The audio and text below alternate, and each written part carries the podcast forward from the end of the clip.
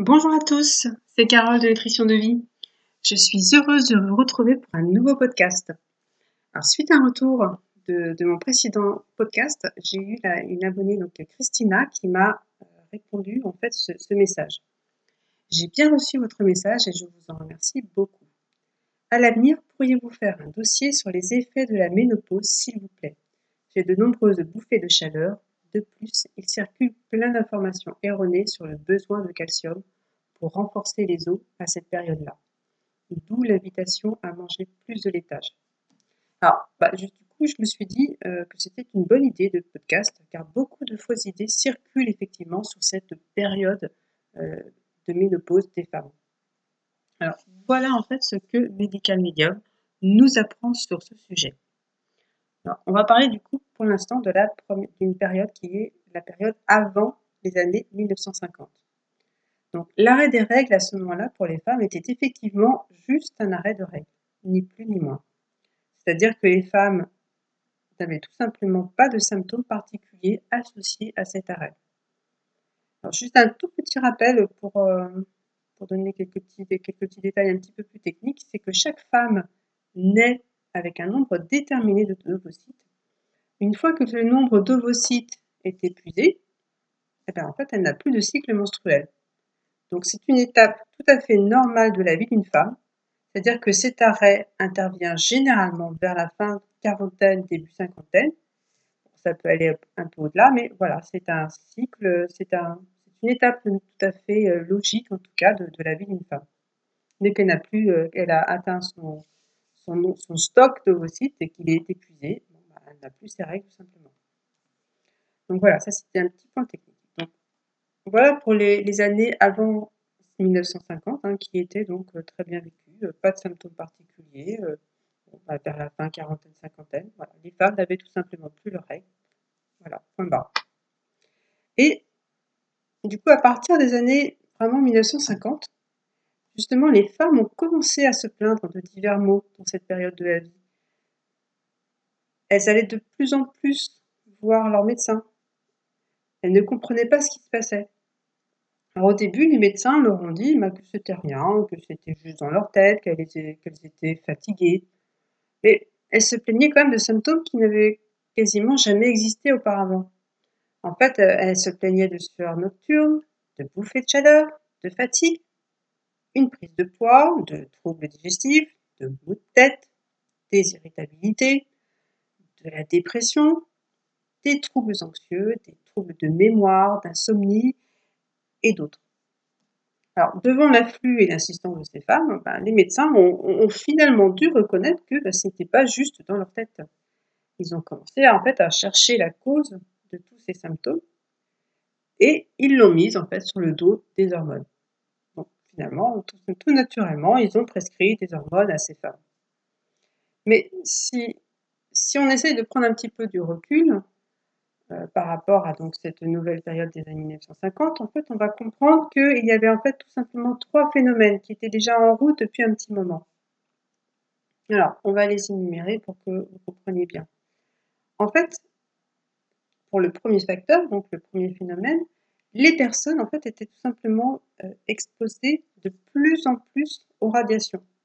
Effectivement, pendant la Seconde Guerre mondiale, il y a eu euh, pas mal de radiations qui fait que bah, ces, femmes étaient de plus en plus exposées à, ces problèmes-là. Ensuite, dans le deuxième, le deuxième facteur, c'est une exposition de plus en plus importante au DDT. Alors, le DDT, c'est un mot un peu savant hein, pour le dichloro-diphényl trichloroéthane. Euh, qu'est-ce que c'est? C'est un puissant, très puissant pesticide que tout le monde appliquait à l'époque sur les cultures, sur les jardins, dans les parcs. On le retrouvait partout. Donc, en fait, forcément, euh, toutes les personnes, hein, mais que ce soit les hommes comme les femmes, pareil pour les relations, les, hommes également donc, euh, étaient touchés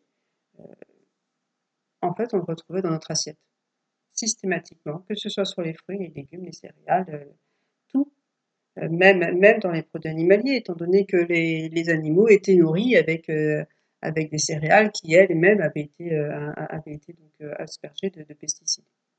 Donc l'apogée vraiment du DDT a été, dans les années 1950.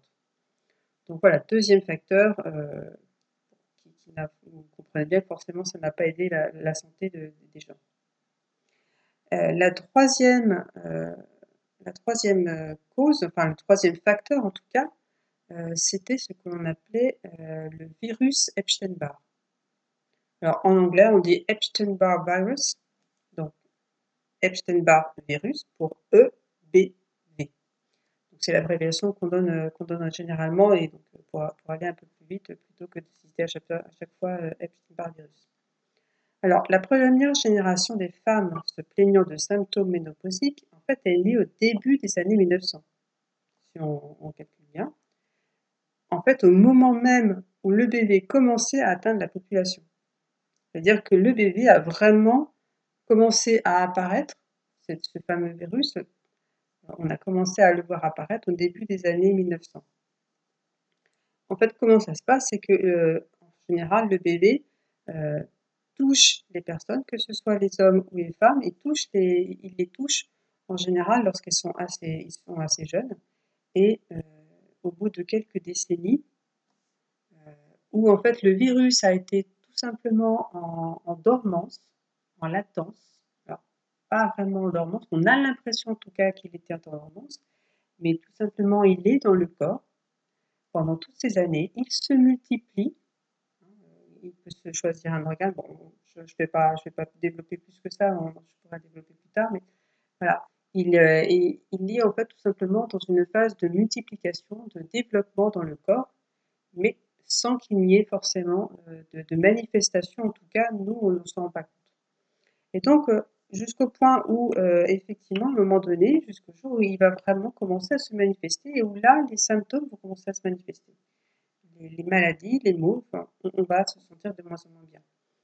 Et pour, pour la plupart des, des, souches Epstein-Barr, parce qu'il y en a une soixantaine, euh, ce, ces, ces mots-là, en fait, ce, réveil de ce, de ce, virus se situe justement dans la fin des années 20, en tout cas vers 40-50 ans, voire un petit peu plus.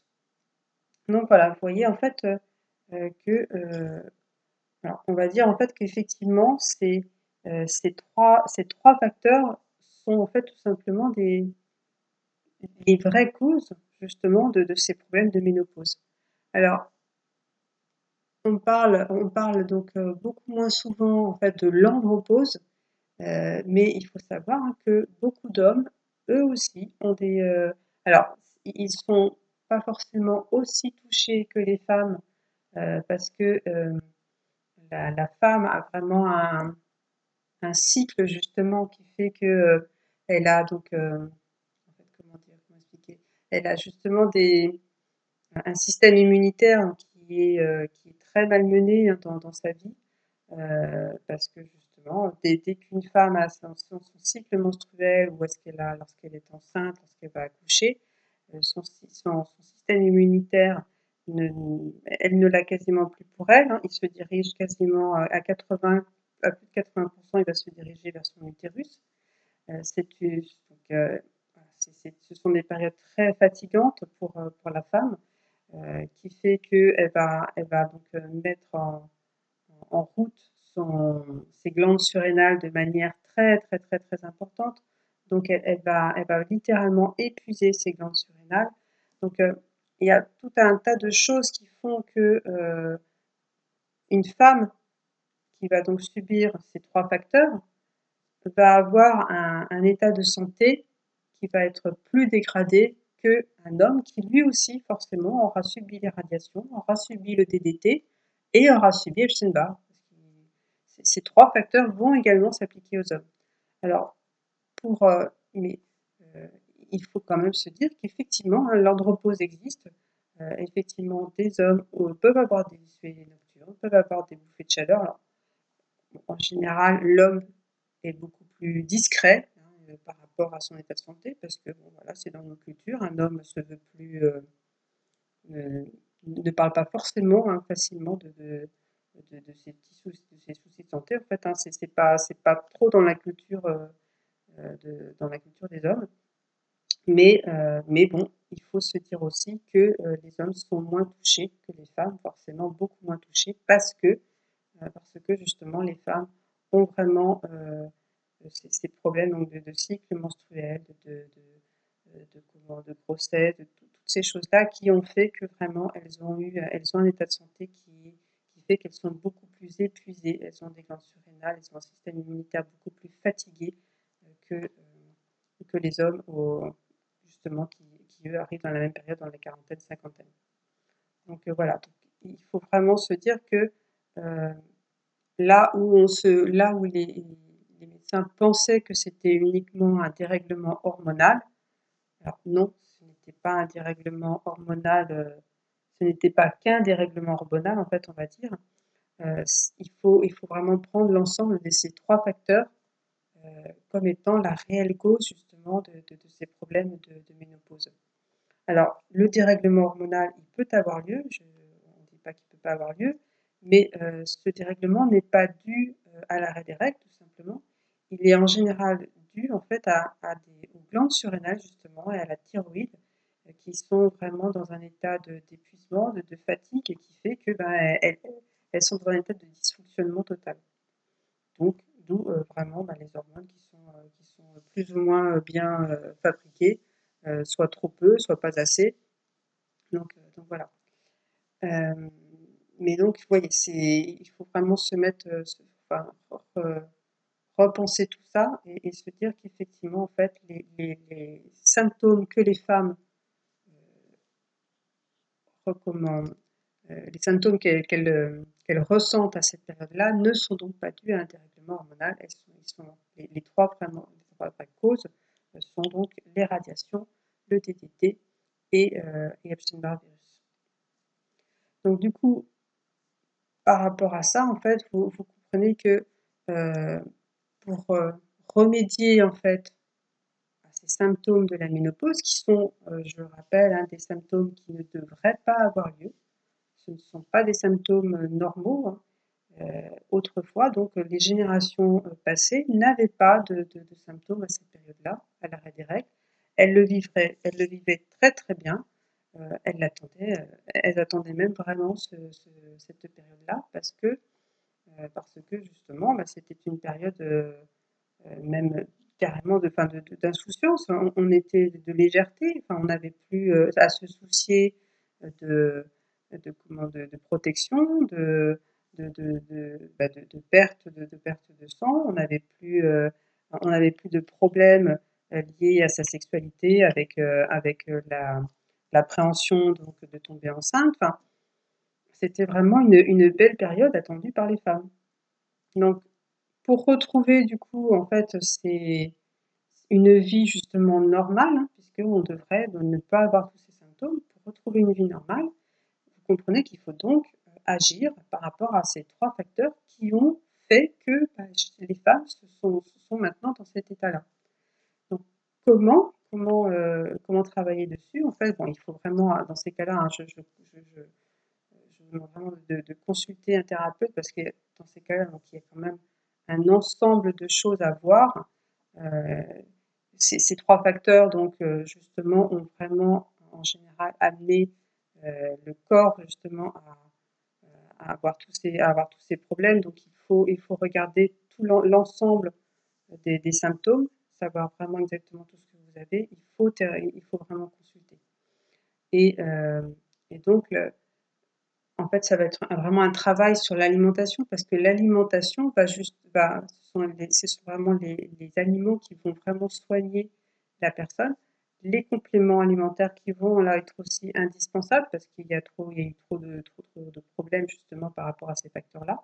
Donc, grâce à ça, euh, vous allez pouvoir retrouver euh, petit à petit une vie de plus en plus normale, avec de plus en plus de confort. Parce que c'est tout simplement la vie que vous auriez dû avoir si vous n'aviez pas eu tout, si vous n'aviez pas été exposé à tout ça. Alors, euh, je reviens quand même sur le message de Christina par rapport au calcium. Alors, pour le calcium, il ne faut bien sûr surtout pas de laitage animalier. Alors, pourquoi? Parce que ces laitages animaliers vont rendre le corps de plus en plus acide. Donc, le corps étant de plus en plus acide, qu'est-ce qu'il va faire? Il va chercher à se réalcaliniser. donc réalcaliniser, il va, chercher des minéraux. Et le, le minéral en fait, que, le corps va puiser à chaque fois en premier, c'est le calcium. Donc le calcium, où est-ce qu'il va aller le chercher? Il va aller chercher dans les os, dans les dents. Mais vous comprenez du coup que ça va en fait faire l'effet inverse. C'est-à-dire que lorsqu'on amène du calcium d'un laitage animalier, et eh bien en fait, au lieu d'apporter du calcium, ça va faire l'effet inverse, ça va en fait vous enlever votre propre calcium. Donc vous perdez en fait du calcium. Voilà. Euh, juste un petit aparté, hein, comme euh, justement euh, dans les pays en fait qui, boivent beaucoup beaucoup laitage, c'est là où il y a le plus d'ostéoporose. c'est un petit aparté, mais donc, donc voilà, surtout pas de, de, laitage animalier c'est, à, cette période-là. Donc voilà, j'espère donc que ce, que ce podcast vous aura éclairé, vous aura plu, parce que c'est vrai que c'est vraiment dommage hein, de euh, pour, toutes ces femmes de, mal vivre cette période. Euh, j'imagine que c'est vraiment une période pas, pas évidente et pas, pas agréable, ça c'est sûr, mais euh, c'est vraiment dommage parce que il, faut, il faut se dire hein, qu'on a quand même des exemples justement de, de femmes qui, ont, qui sont crudivores depuis plusieurs dizaines d'années et qui n'ont absolument aucun symptôme de ménopause, qui le vivent très très bien, qui tout simplement ont un arrêt d'arrêt, point barre, c'est tout. Euh, on a aussi hein, eu des témoignages de, femmes vivant dans des, tribus euh, qui sont du coup euh, très retirées hein, par rapport à la civilisation, qui n'ont pas eu tous ces, facteurs, hein, qui, n'ont pas été touchés justement par tous ces facteurs, et qui du coup en fait sont très très bien. elles ont tout simplement un arrêt de règle, et puis voilà, tout simplement ça, s'arrête là. Il, faut, euh, il ne faut pas se dire que euh, euh, l'arrêt des règles doit systématiquement, doit obligatoirement passer par justement tous ces symptômes qui sont, qui sont très très désagréables. Il ne faut pas se le vivre comme une fatalité parce que on, ne devrait pas justement on ne devrait pas se dire ok je, suis obligé de passer par là ça va être une des années difficiles je prendrai des hormones ou je prendrai ceci ou je prendrai cela euh, et puis après ça ira mieux. Non, on n'est pas, on ne devrait pas en fait se, résoudre euh, à, admettre en fait à, admettre cette période-là. Ça devrait être une, une, période euh, au contraire très très très bien vécue. Donc donc voilà, n'hésitez pas. Moi, je, finalement, je me suis dit en fait que c'est que ces questions que vous pouvez me poser justement dans les mails lorsque lorsque vous me donnez justement le retour un peu sur euh, mes précédents podcasts, euh, bah, ça peut être effectivement de bonnes idées parce que justement ça, ça vous touche vous qui me suivez personnellement. Donc, euh, donc voilà, c'est une bonne idée et donc je remercie Christina pour, pour sa question. J'espère donc avoir, avoir, bien répondu donc à, sa question. Voilà, je vous embrasse très très fort et puis, donc, je vous envoie vraiment du fond du cœur toute ma lumière et, tout mon amour. Donc, euh, voilà, en, en cette période, hein, vous savez, bien sûr, pas, pas évidente, euh, vraiment, vraiment, prenez bien, bien, bien soin de vous. Voilà, à très, très bientôt à tous.